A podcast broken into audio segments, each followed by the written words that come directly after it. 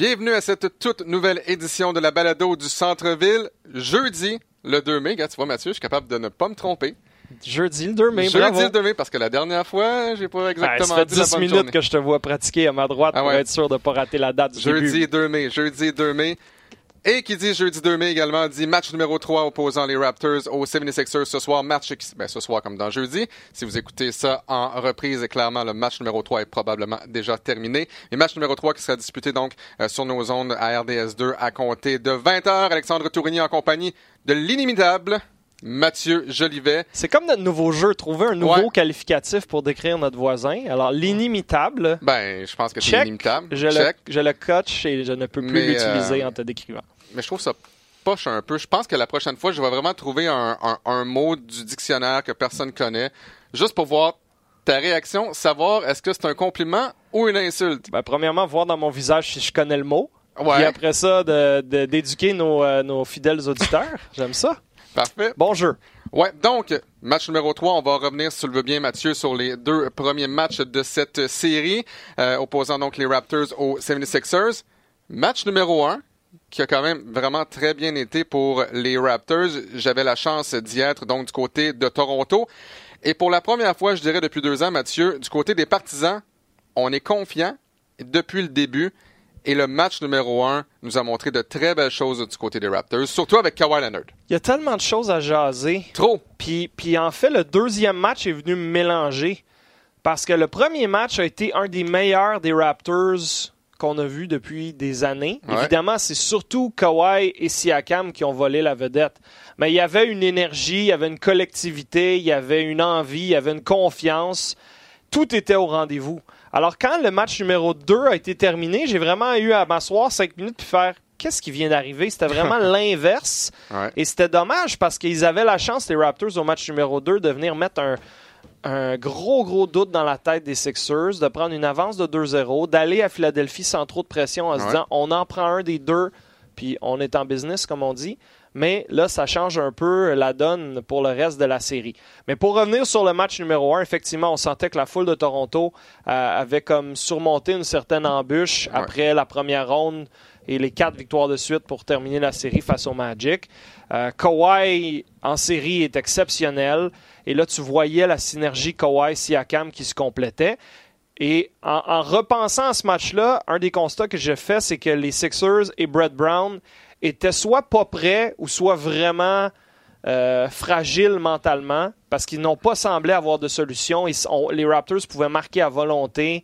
Euh, C'était vraiment un match euh, particulier. Et là, au deuxième match, je ne sais pas si tu as partagé mon avis, la foule était beaucoup plus tranquille. Elle n'a jamais eu la chance en première demi d'embarquer. Dès le début, Ouais. les Sixers ont pris une grosse avance. Les Sixers avaient beaucoup adapté leur plan de match, alors que les Raptors n'avaient pas Défensivement, vraiment là, fait. a- ouais, je trouve que je trouve que défensivement, euh, les ajustements ont été nombreux. Mais si on est pour parler du match numéro 2, justement, euh, le matin même, on se présente euh, là-bas à Toronto, à l'Arena.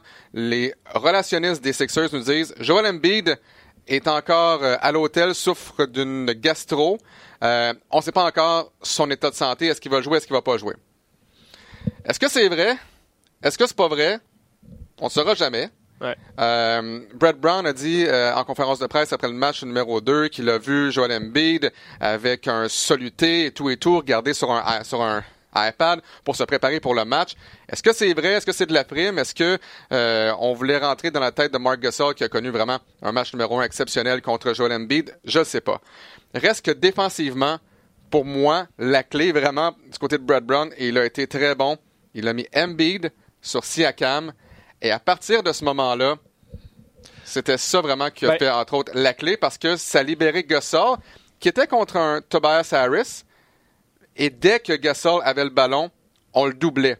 Donc, le seul avantage qu'on a, c'est Gasol contre Harris et on double Gasol. Ouais. Et Gasol a été à peu près pas présent du match numéro 2. Ben, premièrement, pour euh, revenir sur l'histoire de- d'Embiid, j'ai l'impression que c'était les deux. J'ai pas senti qu'Embiid était à 100% pendant la rencontre. Euh, moins d'énergie, de plus courte présence, pas les chiffres auxquels on pouvait s'attendre, avec son genou qui l'achale un peu et probablement des symptômes tout, de gastro, un peu de dos. Clairement, c'était pas le même, le même joueur. Il y avait sûrement aussi ce qu'on appelle en anglais du gamesmanship, hein, de la, des, des, tractations du jeu dans les coulisses, le mental, psychologique. Si on annonce ça le matin du match, c'est sûr que ça va se rendre aux Raptors. Et peut-être que c'est une petite dose de surconfiance additionnelle que ça va leur envoyer. Parce que moi, j'ai senti une équipe des Raptors beaucoup moins affamée au match numéro 2. Est-ce qu'on peut attribuer ça à on a gagné le match numéro 1 facilement, Kawhi est en feu, Embiid n'est pas à 100%, peut-être qu'il ne jouera pas je pense qu'il nous manquait cette espèce de rage. J'ai hâte de voir le match numéro 3 ce soir, la première demi en particulier. On sort avec quelle énergie?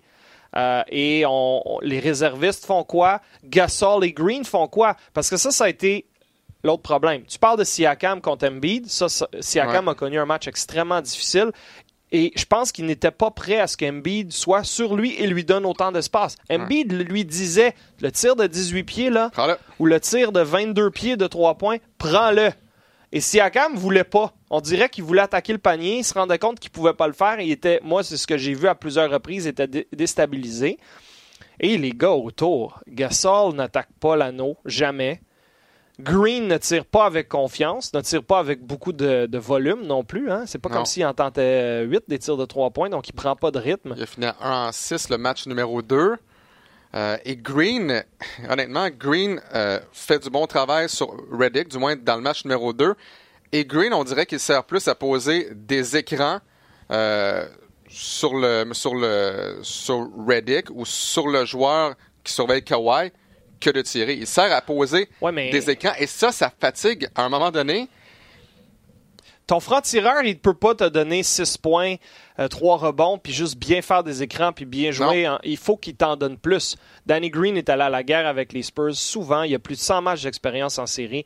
Et Danny Green doit produire davantage. Et je suis sûr qu'il est le premier à l'avouer. Et en plus, il avait la chance de se racheter pour un mauvais match avec un tir de 3 points complètement ouvert dans les dernières secondes sur une passe de Kawhi. Euh, je sais que Peter, il voulait que Kawhi prenne le tir ou qu'il fasse la fin de remettre à, Green pour se libérer, pour tirer. C'est un, des chevals de bataille de, notre ami Peter Yanopoulos. Avec Ça remonte à, avec LeBron. en particulier. Mais pour moi, c'était la bonne passe parce que ça, ça envoyait le ballon à ton meilleur franc-tireur, en théorie, tout seul à trois points pour niveler la marque et potentiellement forcer la prolongation. Il n'a pas raté le tir par beaucoup, ça a touché l'anneau à deux reprises, c'est ressorti. Mais pour moi, Danny Green doit réussir ce genre de, tir-là, surtout un soir difficile où il fait rien d'autre. Donc Green t'en donne pas assez, Gasol me rend un peu fou, et le banc, ça, ça a été une catastrophe. Parce que si le banc te donne moindrement une production, tu finis probablement par gagner ce match-là. Et là, le problème, c'est pas que le banc ben, en fait, c'est un des problèmes. Le banc marque pas et le banc défend pas non plus. Si tu regardes dans le match numéro 1, 2, euh, Jody Mix, 2 minutes, moins 4. Ensuite, tu as Fred Van Vliet, je pense en 13 minutes, moins 18. Euh, Ibaka à moins 17. Powell aussi, je pense, à moins 13. J'ai envoyé les, statistiques ce matin, là, mais à un moment donné, là, dès que un joueur de ton banc est sur le terrain, là, soudainement, on sait plus ce qui se passe. Mais mais c'est 50 à 15 ans. En passant la stats, les points marqués par le banc des Sixers lors des deux premiers matchs par rapport à celui des Raptors. 50 à 15. C'est un énorme problème. Alors, j'espère que Powell, Van Vliet et Ibaka ont eu honte et euh, ont senti qu'ils ont un peu laissé tomber leur équipe. On a déjà commencé à lire et entendre des commentaires comme quoi ils doivent faire mieux. Ils le savent. Ils sont, sont pas cons, ces gars-là. Là. Et Van Vliet, c'est un membre important de ta rotation. En ce moment, il ne fait rien, mais rien du tout. Alors, euh, j'ai à ce niveau-là, ça fait partie des choses que je vais surveiller ce soir. Parce que regarde, dans le match numéro 2, tu t'es fait battre par Ennis et Monroe. Si ah tu regardes simplement la différence entre les points du banc des Sixers, essentiellement avec ces deux joueurs-là, et ceux des Raptors, les Raptors, c'est même pas difficile, mais en première demi, euh, Greg Monroe a terminé, je pense, à 12, il, y a, eu 12 de ses 13 points. Euh, en première demi, tu peux pas laisser. Je comprends que Greg Monroe a joué pour les Raptors, connaît bien euh, Nick Nurse et la défense des Raptors, mais à un moment donné, tu ne peux pas te faire battre par Ennis et par Monroe en match éliminatoire, comme du côté des Sixers, tu peux pas te faire battre par Van Vliet et Powell. Non, mais tu t'attendrais à plus de production de Van Vliet, Powell et Ibaka que Dennis et Monroe. Parce qu'effectivement, Simmons, Embiid et euh, Reddick sont en dessous de leur moyenne de saison depuis deux matchs. Tu as fait un bon travail contre eux collectivement.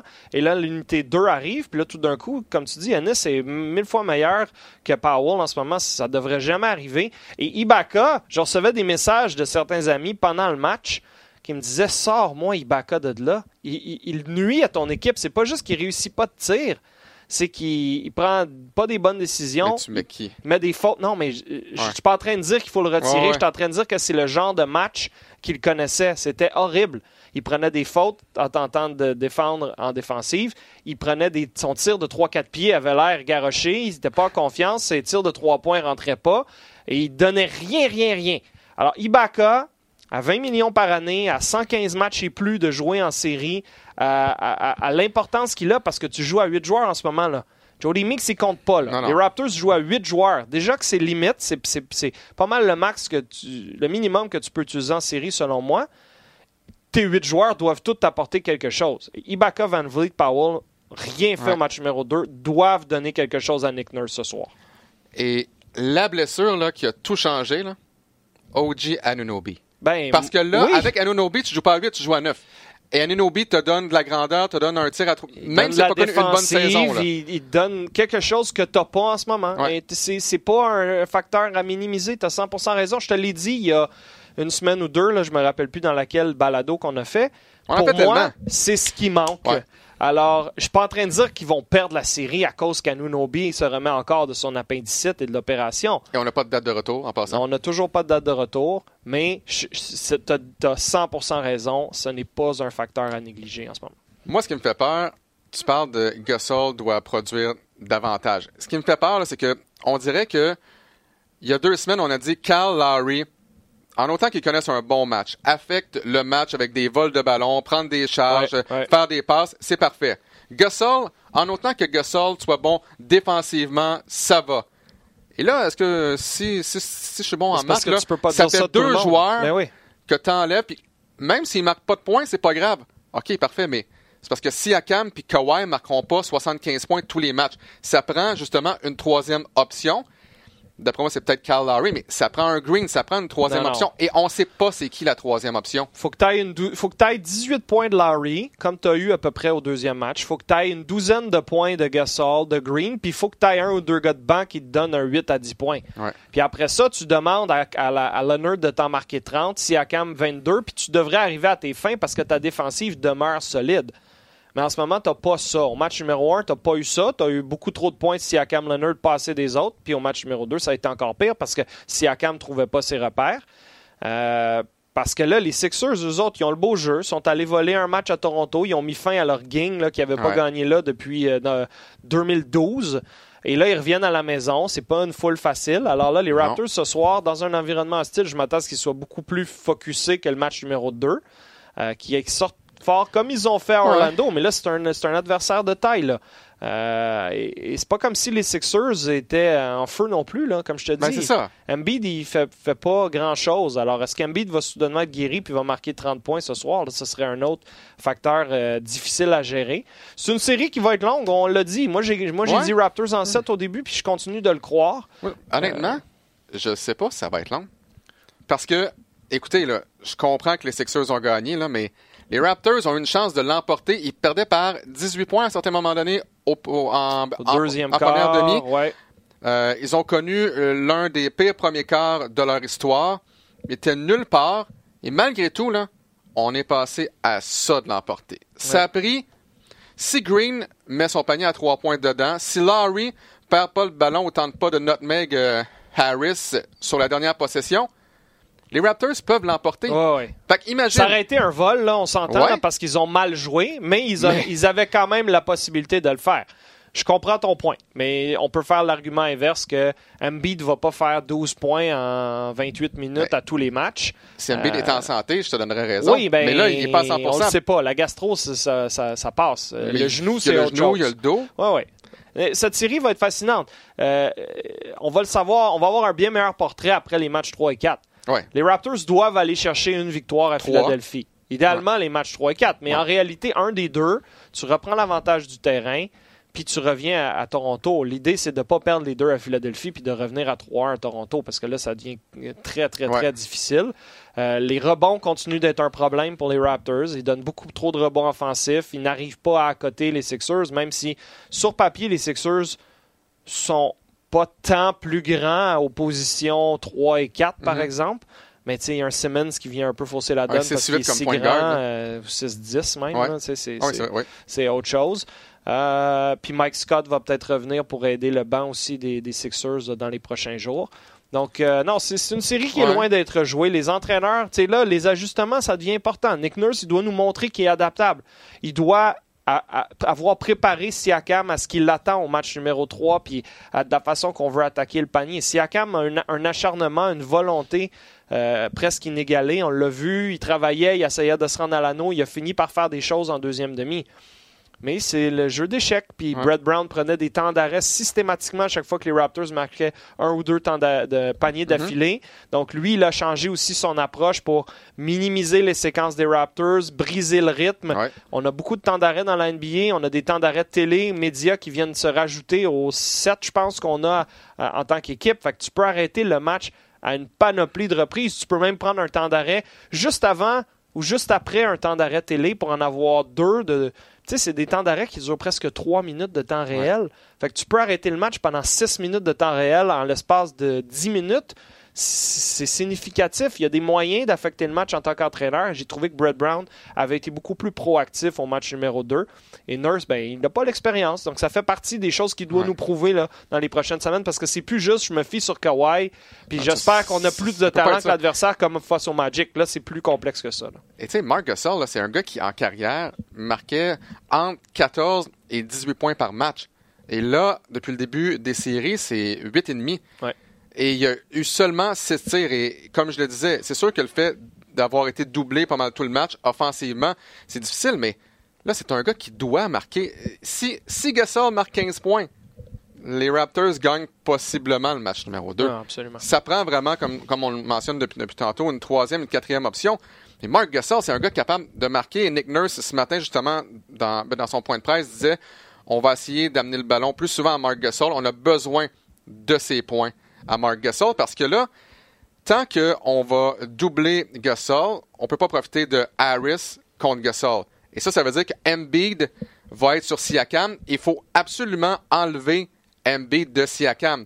Et pour faire ça, ben, il faut que Gasol commence à marquer, sinon c'est tellement facile. Ben, c'est ça. C'est le jeu d'échecs. Alors, si tu, tu, mets le focus sur Marc Gasol, on va t'envoyer le ballon, on veut que tu essayes de, tirer, on veut que tu sois plus agressif comme dans le temps avec les Grizzlies. Puis après ça, ça force Brett Brown à changer son approche. Ben ça, c'est un autre pas dans le jeu d'échecs dont on parlait. On est rendu là, là. On est dans les subtilités qui vont te donner le petit avantage qui fait que tu vas gagner par 4 au lieu de perdre par 3. Ça, ça va être une série. Moi, je, je, vois pas comment la série va se finir en 5. J'ai beaucoup de difficultés à imaginer qu'une équipe va remporter les trois prochains matchs. Donc, quand les séries se rendent en 6 ou en 7, là, ça, ça se départage de pas grand-chose. On, est là. On parlait d'une guerre en deuxième ronde, autant pour Rockets Warriors que Bucks Celtics, potentiellement Blazers Nuggets et Raptors euh, 76ers. C'est ce qu'on constate présentement. Trois des quatre séries sont 1 à 1 après deux matchs. Et Warriors, qui mènent 2-0, hmm. auraient facilement pu, en perdre un, des deux, peut-être même les deux. Là. Les Rockets étaient dans le coup les deux fois. Euh, on y reviendra dans quelques minutes. Donc, euh, la deuxième ronde, là, elle est à l'inverse de la première. Euh, elle est fascinante parce que là, on la retrouve, la fameuse parité qu'on cherche toujours ouais, parce que la, première ronde a été, bon, saut, saut, Très moyenne. Il y a juste une série qui est à l'an 7 et la majorité était en 4 ou en 5. Euh, donc, on vous rappelle donc les, rendez-vous. D'ailleurs, vous étiez nombreux à nous écouter au match 1 et 2 de cette série. Donc, on vous remercie euh, à la télé. Match 1 RDS, match 2 RDS 2. Le reste de la série est sur RDS 2. Jeudi 20h, donc ce soir, tu seras en compagnie de Peter et Will. Exact. Dimanche après-midi, Peter et Max Boudreau. mardi prochain, on, a comme, on aura Meeker Guerrier, que les gens apprécient, qui est un grand fan de basket, qui viendra servir de, co-analyste pendant la rencontre. Prochain... On a déjà accueilli ici, d'ailleurs. On l'a déjà accueilli sur notre plateau à la NBA, donc un gars super polyvalent et connaisseur. Euh, et on aura également notre prochain montage de début de match euh, mardi soir prochain pour le match numéro 5 avec À la claire ensemble, la, famille. Euh, la, famille. Et j'ai déjà vu les, premiers, les premières ébauches du montage et croyez-moi, ça va être un, un, bijou, ça marche bien. Là, juste pour savoir, petite parenthèse, vous saviez que j'étais à Toronto pendant quelques jours Avez-vous vraiment commencé à appeler Pascal Siakam épicé P en ondes? J'étais pas là, mais je l'ai vu sur Twitter. On l'a fait une fois, mais il y a un contexte. je vais l'expliquer. Mais c'est parce que c'était vraiment un, tweet sympathique de John Lou. John Lou, c'est euh, le journaliste euh, de TSN qui euh, est affecté à Montréal. Et donc, on le voit plus souvent couvrir les matchs, les activités des Canadiens pendant la saison, mais c'est également un fan de basket. Et il regardait notre reportage en français lors du match numéro 1, je crois et euh, a lancé un tweet en disant euh, Hey, bel job, les gars d'RDS, c'est le fun, ça fait changement d'écouter en français. Euh, j'attends juste qu'un de vous, par exemple, se mette à appeler Siakam. Épicé P ou P épicé à la place de son surnom en anglais, Spicy P, qui est de plus en plus utilisé par nos collègues anglophones ailleurs au Canada. et donc, euh, je, répliquais à la blague que j'y songeais sérieusement, mais Peter a volé la mèche en disant Ah, ben là, on va, on va, on va le dire ça, non, John Lou, on va répondre à sa demande. On est de même, nous autres. On est accueillants, on est sympathique. Alors, ça a été lancé une fois. J'ai trouvé l'idée très drôle et c'est surtout sympathique que lui partage un peu son expérience en tant qu'anglophone de Montréal qui voulait voir un peu qu'est-ce que ça donnait en français parce que veut pas culturellement euh, ça fait pas longtemps qu'on a, qu'on a recommencé. On a commencé en Syrie il y a un an. On faisait de l'NCA avant mais je pense que les gens euh, découvrent encore le fait que le basket en français ah, il y a, ben, du basket RDS est une option avec du monde peut-être un peu plus jeune qu'à l'époque et donc une perspective différente. Et euh, c'était vraiment sympathique. Mais pense pas qu'on va commencer à l'appeler PCP ben, à tous les matchs. Je te, je te l'impose pas pour les matchs 3 et 4 que tu vas décrire, mais, regarde, sens-toi bien à l'aise parce que moi j'ai trouvé ça très drôle. Entre toi et moi, je pense que entre nous autres. Là. oui, juste nous deux. juste nous deux et, les milliers de personnes. Je pense que dans le match numéro 4, je vais apporter des piments épicés et là, je vais forcer Peter à prendre une bouchée chaque fois qu'il va le dire épicé P ou P ah, épicé. Comme ça, peut-être que ça va mettre fin à P épicé. Donc, c'est une conséquence. Donc, toi, t'es pas un fan de ça. tu veux, tu veux qu'il souffre en le disant puis qu'il arrête de le dire, c'est ce que je comprends. Ou bien, s'il veut absolument le dire, ben... Let's go. OK, c'est bon. C'est intéressant. Mais chose certaine, ce soir, hein, on, on, en parle encore, ça va prendre une bien meilleure performance de, de IPCP, Pascal Siakam, euh, parce que ça a quand même été difficile dans le match numéro 2 et comme je le mentionnais, malgré tout, on est passé à ça de l'emporter. Exact. Bon, euh, basculons vers les autres séries. C'est toi, c'est le choix du chef. Tu veux aller à Celtics pour compléter l'Est ou tu veux euh, aller à... Il manque le, ben, le chapeau, par exemple. Ah, je vais t'en trouver un chapeau choix du chef, si tu La semaine prochaine, parfait. Ou tu veux aller vers la série polarisante dans l'Ouest. C'est toi qui choisis. Je vais rester dans, dans l'Est. Parfait. Je vais rester dans l'Ouest avec Bucks Celtics. Parlez-en à Paul Pierce hein, de, de cette série-là après le match numéro 1. Qu'est-ce qu'il a dit? J'ai entendu. Euh, il a dit la série est essentiellement finie. Les Celtics vont gagner la série. Bon, c'est sûr que Paul Pierce a déjà gagné avec les Celtics. C'est son, son ancienne formation. On peut comprendre. Mais après le match numéro 1, il a dit c'est terminé. Et euh, Antetokounmpo a joué une rencontre très, très, très ordinaire. En fait, je dirais pas mal tout le monde chez les Bucks a connu un, premier match exécrable. Et là, tout le monde se disait, ah, vous voyez, les Bucks, dans le fond, sont pas si bons que ça. Les Bucks, on savait que c'était pas une si grande équipe que ça. Mm. On se fait massacrer à domicile. Kyrie Irving connaît encore une fois un match exceptionnel. Et ça, c'était le match numéro un. Lorsqu'on est allé au lit cette soirée-là, on s'est dit, hmm, Alex, euh, ben, peut-être que ta prédiction de Celtics en 7, j'ai été, je suis la seule personne à RDS qui prenait pour les Celtics. Ah, peut-être que c'est une prédiction formidable. Mais dans le match numéro 2, les Bucks vraiment ont renversé la vapeur. Antetokounmpo a été excellent. Bledsoe aussi. Euh, Middleton, on a vraiment vu euh, les options 2, 3, 4 des, euh, des Bucks se mettre en marche. Mais ça a été un peu comme les Raptors, un début de série en deux temps. Parce que oui, il y a le match numéro 1 dont tu viens de parler. Et là, ensuite, au match numéro 2, au, au début du troisième quart, ou à un certain point au troisième quart, c'était 74 à 71, si je ne m'abuse. Alors, les Celtics étaient à trois points, continuaient d'embêter Antetokounmpo, qui avait eu une première demi encore assez difficile. Pas de tir réussi du périmètre au premier quart. lui, il a pris charge du match et les Bucks ont remporté le troisième quart 39 à 18. Ça fait partie des, des caractéristiques fréquentes qu'on a vues des Celtics cette saison. Quand tu penses que tu as tout compris à leur sujet, qui sont vraiment n'y a pas de chimie, il n'y a pas de rythme, il n'y a pas de rôle clair de leadership. Ils se mettent à super bien jouer. Et des fois, à l'inverse, tu penses qu'ils ont trouvé le rythme et qu'ils sont la meilleure équipe de l'Est comme on pensait qu'ils allaient l'être avant le début de la saison. Et là, il arrive un quart comme ça où ils se font dominer puis ils perdent un peu les pédales. Euh, Kyrie a terminé le match avec quoi? 4 en 18, 9 quatre- points. T'sais, 9 points, alors que ça faisait 3 semaines, 4 semaines qu'il jouait comme un des 3, 4, 5 meilleurs joueurs de la Ligue. Alors, euh, c'est pas fini cette série-là. Paul Pierce, je dis pas qu'il aura pas raison. Les Celtics peuvent remporter la série. Mais Ils ont volé fini. un match à Milwaukee, ils reviennent à la maison, ils sont super difficiles à battre au TD Garden. Mais de là à penser que la série était finie après le premier match, il va le regretter un peu. Il va se le faire remettre euh, sous le nez pendant des semaines là, si, si ça vire mal. Parce que les Celtics, c'est les Celtics.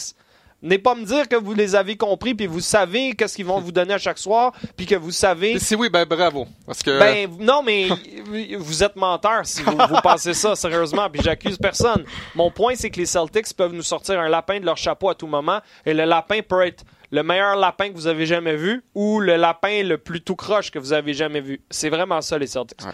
Alors, on, on embête Yanis par moment, mais là, tout d'un coup, Ben, regarde. Dans le on- match numéro 1, Al, Al, Al Horford a fait de l'excellent boulot contre Antetokounmpo. Là, on se disait, si c'est pour être comme ça à chaque match, oubliez ça, le, le, le Greek Freak va se faire manger tout rond par Horford. Mais dans le match numéro 2, Ben, regarde, Alex. Antetokounmpo, euh, le- moi, ce qui me saute aux yeux, c'est que les, les- les joueurs de soutien des Bucks au match numéro 2 ont été bien meilleurs Ben oui. que, par exemple, les joueurs de soutien des Raptors au match numéro 2. Alors, Brooke Lopez, 10 points, OK. Mirotic, 9 points, 9 rebonds, OK. Chris Middleton, 28 points, 7 rebonds. Ça, c'est vraiment ce que tu avais besoin de ton deuxième meilleur marqueur en théorie. Et Eric Bledsoe, qui a toujours de la misère face aux Celtics en série, qui n'avait pas été très bon au match Non. numéro 1. Là, c'est 21 points, 5 aides, 3 rebonds, 7 en 12 du périmètre. Là, tu parles. Parce que là, tu n'as pas demandé à Yanis de marquer 40 points, sinon l'équipe allait perdre. Là, tu as gagné par 30, tu as, eu une production équilibrée. Les Bucks vont arriver avec, à Boston avec plus de confiance, je crois, que l'année passée, où c'est une série où essentiellement Milwaukee gagnait à domicile, Boston gagnait à domicile, puis ils ont manqué Ouais. de ressources. Là, cette année, ils ont des, des ressources additionnelles. Je suis vraiment pas sûr. Je pense qu'encore que ma prédiction est bonne. Ben, est bonne. J'aime encore ma Ouais. prédiction de box en 7. Ouais. J'ai l'impression qu'ils vont prendre la confiance graduellement, puis les Celtics sont trop une boîte à surprise. Parce que les Bucks à 3 points dans le match numéro 2, on a bien fait. 20 en 47 dans le match numéro 2.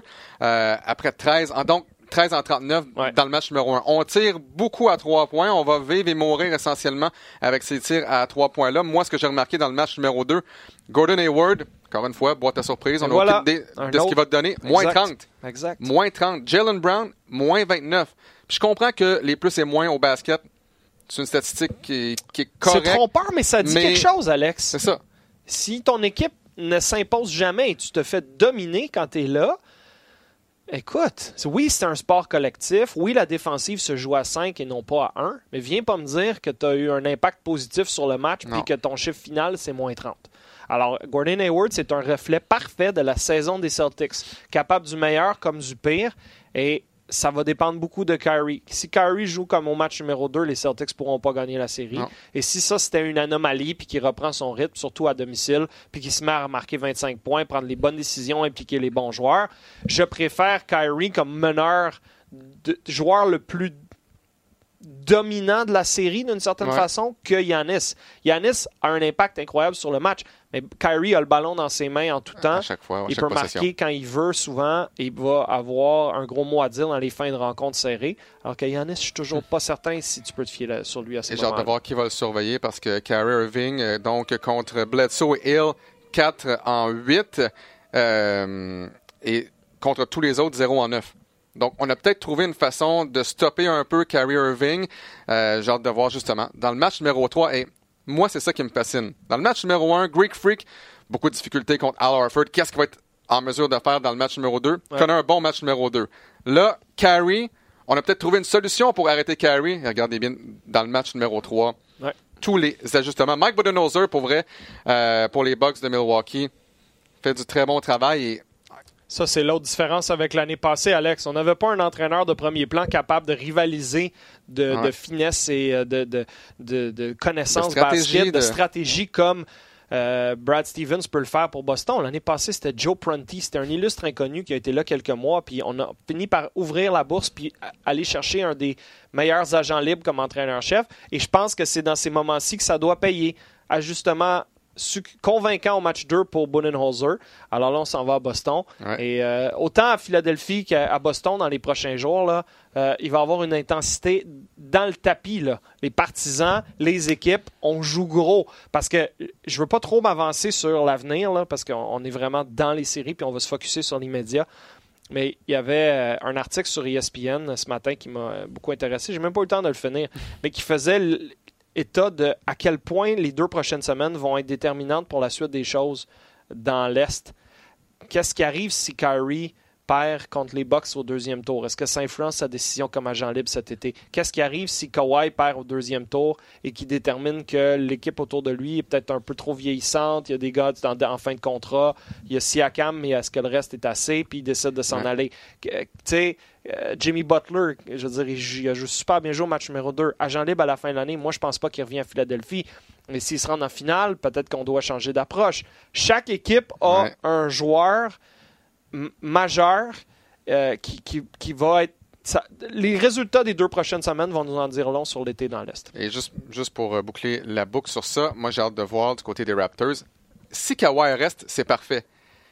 Je pense pas qu'on ait l'équipe pour gagner le championnat cette année. On verra si Kawhi est exceptionnel, si Akam peut-être, mais clairement, là, il manque un autre joueur, ce que Ibaka ne donne pas. C'est bien beau d'avoir Marc Gasol, mais si Kawhi reste, j'espère que Kawhi va, va servir de ses contacts, va tenter d'attirer quelqu'un d'autre. Parce qu'on le voit, là, puis on en a parlé plus tôt, c'est mince chez les Raptors. T'as Siakam pour l'avenir, t'as Anunobi, mais là, Larry va être rendu à quoi, 34, 35? Tu vas... Mais c'est tough, Alex, parce que cette équipe-là ne peut pas vraiment être démantelée, selon moi, avant un an. Il te reste un an à gros prix de Larry après cette année. Il te reste un an à gros prix d'Ibaka. Il te reste un an à gros prix de Gasol s'il prend son option de joueur à 26 millions, ou 27 ou 25. C'est sûr qu'il va embarquer dans cette option-là. Tu, tu dois vivre avec cette équipe-là pour une autre année. Alors, si Kawhi décide de rester à long terme, parfait. Dans un an, on va avoir de la flexibilité pour être peut-être créatif. Ou peut-être qu'on va refiler un des gros contrats à une équipe qui veut, qui, veut se créer de la, de, la, flexibilité salariale un an plus tard, puis avec un choix, effectivement.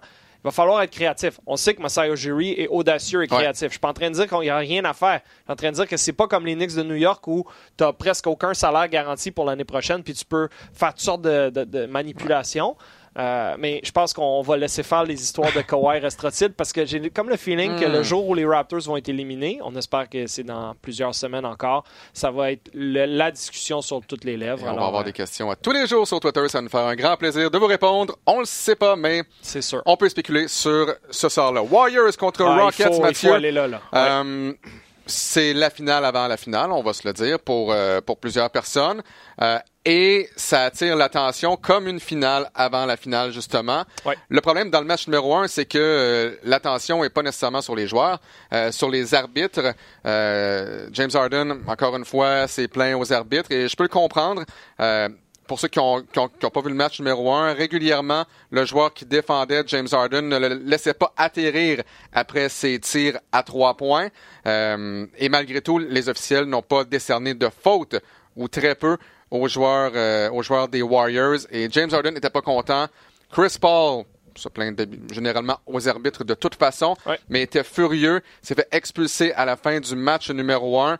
Il y a beaucoup de pression pour les deux équipes et c'est là que je te dis, c'est presque une finale avant la finale. Et c'est traité comme tel, j'ai l'impression. Qu'est-ce que tu as pensé, toi, justement, de toute cette saga Harden, euh, Chris Paul et les ben, arbitres? Mon premier constat, j'ai plusieurs constats. Mon premier constat, c'est je pense que les Rockets sont devenus les favoris au début de cette série-là. Ça, ça, ça leur a comme surprenamment envoyé la pression. Tu sais, on voyait ça comme c'est votre chance de vous reprendre. Vous avez perdu de peine et de misère l'année passée, puis probablement à cause de la blessure à Paul, puis des, tirs ratés de trois points au septième match. La chance était là. Vous êtes de retour cette année. Vous avez fini la saison en force. Vous êtes plus reposé que les Warriors à l'aube de ce début de série. Curry est magané. Thompson, est, magané. Le match numéro un est à votre portée. Vous étiez à San Francisco, à Golden State, avant même les Warriors, qui eux autres terminaient la série à Los Angeles tout, pointait vers une victoire ou au moins une, victoire lors d'un match un ou deux du côté des Rockets. Et je pense que c'est tout d'un coup devenu le narratif. Ah, c'est leur année. C'est leur année, c'est là que ça se passe. Et je pense que les Warriors ont comme pris ça avec joie comme, comme rôle de simili underdog là, Ouais. et de dire OK, on, on, va, on va voir si vous êtes encore les favoris ou si vous êtes enfin les favoris. Les deux matchs ont été serrés. Moi, je déteste le chiolage sur les arbitres parce que j'ai l'impression que ça enlève l'énergie où elle doit être. Gagnez Le les games spotlight est ailleurs. faites fi des arbitres. Prenez-les comme motivation pour dire malgré vous, on va gagner. Mais là, vous réussissez pas les gros tirs au gros moment. Puis après ça, vous, les conférences de presse d'après-match sont passées à chialer sur les arbitres. Puis là, parler que lors du match numéro 2, ça va être Scott Foster, l'arbitre du match. Euh, puis que Scott Foster, quand il est devant nous, euh, Harden avait dit cette année, il y a une vendetta contre moi. Il m'aime pas. Ouais. Il, prend tout, il appelle tout le temps des fautes. Là, on sort les graphiques. que Quand les Rockets jouent en série depuis 2017, puis que c'est pas Foster l'arbitre, ils sont 21-7, puis qu'ils sont 0-6 quand c'est Foster. C'est ouais, pas normal qu'un arbitre te rentre dans la tête comme ça. Non, mais Scott Foster a deux autres collègues à ses côtés qui appellent des fautes. Puis au deuxième match, malgré la présence de Scott Foster, il y a eu plus de fautes appelées contre les Warriors que contre les Rockets. Alors venez pas me dire que c'est ça qui fait que vous vous faites voler puis que la ligue veut pas que vous gagniez. Excuse-moi non. là, mais si tu mets le ballon plus souvent dans, la- dans le panier que l'adversaire, ce qui est encore possible même si Scott Foster est Et l'arbitre, c'est encore ça, le jeu de basketball. c'est ça le jeu de basket.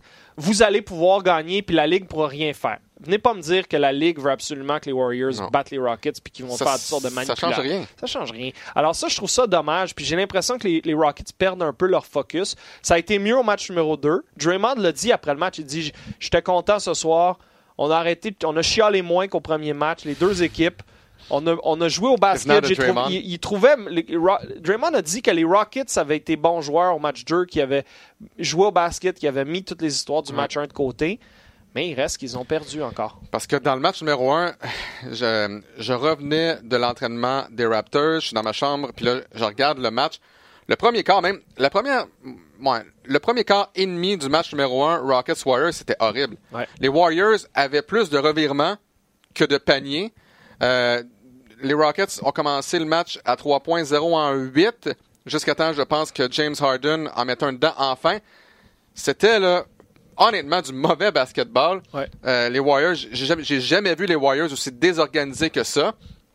Et Mais c'était une opportunité à saisir pour les Ben oui. Rockets, Alex. C'est là que je reviens. mais ils ont été pitoyables Mais c'est ça. à trois points. Et c'est ça. On a tenté tellement de tirs à trois points qu'on qu'on a raté.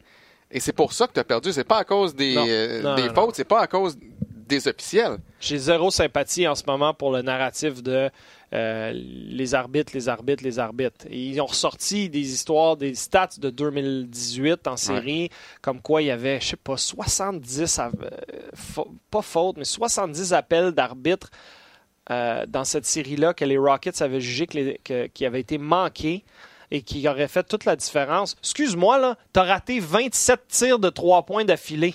Ouais. C'est ça qui a fait de la différence. T'as beau décortiquer toutes sortes de séquences où peut-être qu'à deux minutes du troisième quart, il y a eu un, un coup de bras de Sean Livingston sur euh, PJ Tucker. Non, non. T'as raté 27 tirs d'affilée de trois points. C'est ça qui t'a fait perdre le septième match. Alors, je trouve que ça, un, clairement. ben, ça enlève Ouais. au, au- au côté basket. Et là, les Rockets, là, ils ont besoin de nous montrer ce qu'ils ont dans le ventre au match numéro 3. On revient à la maison. Ils ont été intraitables à domicile depuis début des séries, depuis plusieurs mois.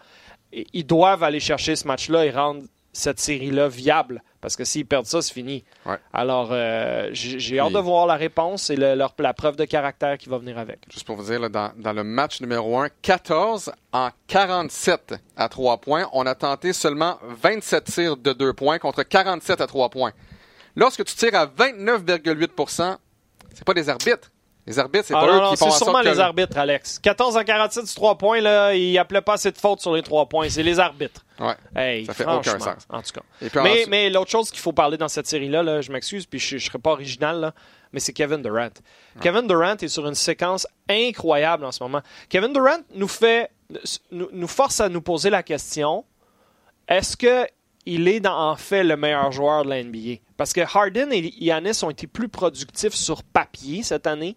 Tu regardes les chiffres, tu regardes euh, l'impact qu'ils ont eu sur leurs équipes respectives, alors que oui, Durant fait partie d'un tout à Golden State, puis c'est donc difficile de, le- prendre séparément. Il a Curry, Thompson euh, à, ses côtés, puis ça fait partie de la vie. Mais quand il prend charge des matchs comme la fin de la série face aux Clippers, le début de la série face aux Rockets, il te force à te poser la question. Si j'avais un joueur présentement que je pouvais mettre sous contrat là, en ce moment pour rendre mon équipe meilleure, ou en tout cas pour, comme pour marquer des points, là, Ouais. c'est probablement lui que je prendrais. Il mesure 7 pieds, Alex. Il est Faut que je fasse capable. de- attention à ce que je vais dire, mais Je préfère lui à Harden, personnellement. c'est quand la dernière fois qu'on a vu un joueur être capable de marquer à volonté, de prendre les tirs qu'il veut à volonté, de les réussir à volonté? C'est pas Kobe, parce que Kobe était plus petit un peu, il tentait beaucoup de tirs C'est pas LeBron? au volume. LeBron, des fois, il décide de passer le ballon. LeBron, quand il veut marquer et attaquer, LeBron est bon pour attaquer, mais Durant tente des mid-range, ça rentre. Ouais. Tente des tirs à trois points, ça rentre. Ouais. Tente des tirs juste à l'intérieur de la ligne de trois points, ça rentre. Ouais. Tu peux pas le défendre. Comme marqueur pur, t'as raison. Il faut Ouais, remonter à Jordan, peut-être. Ben, c'est le nom que je voulais pas dire parce Ouais. que j'ai pas envie que. mais non, mais, c'est pas une comparaison quand même. Durant-Jordan, mais en termes de, De ma- de- marquer des points? de prouesse offensive pure, capable de créer ton tir en tout temps, inarrêtable, aussi confiant de 10 pieds que de 23 pieds, tu as 100% raison. Et même qu'il est plus à l'aise de longue distance que Jordan ne l'était. Jordan a fait sa vie à 18 pieds. Là. Durant a euh, une portée illimitée. Euh, et en ce moment en pleine confiance. Puis c'est assez drôle de constater que c'est dans la fin de saison où il devient agent libre. Tout le monde pense qu'il s'en va à New York, euh, qu'il est peut-être moins dévoué à la cause des Warriors. Ben lui, je pense qu'il s'en fout un peu de ce que les gens pensent, puis il vient de décider qu'il allait amener ça à un autre niveau. C'est peut-être un niveau qu'on n'a jamais vu de Ouais. Durant. Hein? On l'a vu avoir du succès fou. Il a été MVP des, des dernières finales. Il, a- il avait été fantastique avant de quitter le Thunder. Mais là, j'ai l'impression là, qu'en termes d'amener son jeu à un, un niveau suprême, c'est c'est beau à voir. C'est c'est exceptionnel. Puis c'est peut-être lui en ce moment qui est en train de prendre les Warriors au complet sur son Ouais. dos. On a toujours dit que c'était l'équipe à Curry. Oui, mais Curry est un peu magané, un petit peu mal à la cheville. Et surtout, Curry, c'est un franc-tireur. C'est pas un gars qui peut créer son tir à Ouais. tout moment, à volonté, comme tu dis. Alors, c'est un joueur spécial, Kevin Durant. Et la prochaine étape de Durant, ben, on la voit. C'est un peu pareil du côté des Raptors avec Kawhi. Euh, moi, j'ai hâte de voir Draymond Green. Il a été chanceux à écoper de sa quatrième faute technique déjà. Mais il joue Euh, mieux, dans, hein. dans les séries, il joue mieux. Et heureusement, euh, la NBA a annulé cette quatrième faute technique euh, lorsqu'il est venu aux prises avec Néné. Et heureusement parce que à sept fautes techniques en match éliminatoire, on est suspendu pour un match. Ensuite, la huitième, on a une amende de 5 000 La neuvième, on a un autre match de suspension. La dixième, donc à chaque Ouais, deux ouais. fautes techniques par la suite. Et souvenez-vous, quand Draymond Green a été suspendu pour la euh, dernière fois, essentiellement, c'était contre les Cavaliers. On menait 3 à 1. Match de suspension. La série est revirée de bas. Et c'est pas pour le moment que j'ai peur, entre guillemets, pour les Ouais, ouais, Warriors. ce sera en finale. Ouais. Mais si on, on atteint la septième avant la finale, là, à chaque deux fautes techniques, fait que pour Draymond Green, c'est à chaque 3-4 matchs, euh, on est suspendu. Fait que ça, ça, ça pourrait venir euh, brouiller les cartes un peu du côté des Warriors de Golden State. Il nous reste une dernière série entre les Nuggets et les Trailblazers. Le petit cousin ignoré, hein? la série des, parmi les quatre qui fait moins jaser, mais qui honnêtement a beaucoup d'histoires à raconter. Euh, les Blazers qui ont terminé troisième, euh, qui ont terminé, pardon, euh, oui c'est ça, troisième dans l'Ouest cette saison, qui affrontent donc les Nuggets qui ont fini deuxième. Les Nuggets ont l'avantage du terrain. Les deux premiers matchs sont complets. Là aussi, c'est une série égale 1 à 1. Les Nuggets ont gagné le match 1 par 4. Les- le match numéro 2 a été remporté hier soir par les Blazers. Euh, par combien? 7 environ? Ouais. Euh, Quelque chose comme Je ça? vais vous dire ça à l'instant. Euh, une- à toi. 97-90. Donc, euh, c'est une série qui risque d'être longue aussi pour différentes raisons. Parce que moi, j'ai l'impression que les Nuggets ont comme été libérés par la première ronde. On n'avait pas remporté une série d'après-saison depuis très, vraiment longtemps.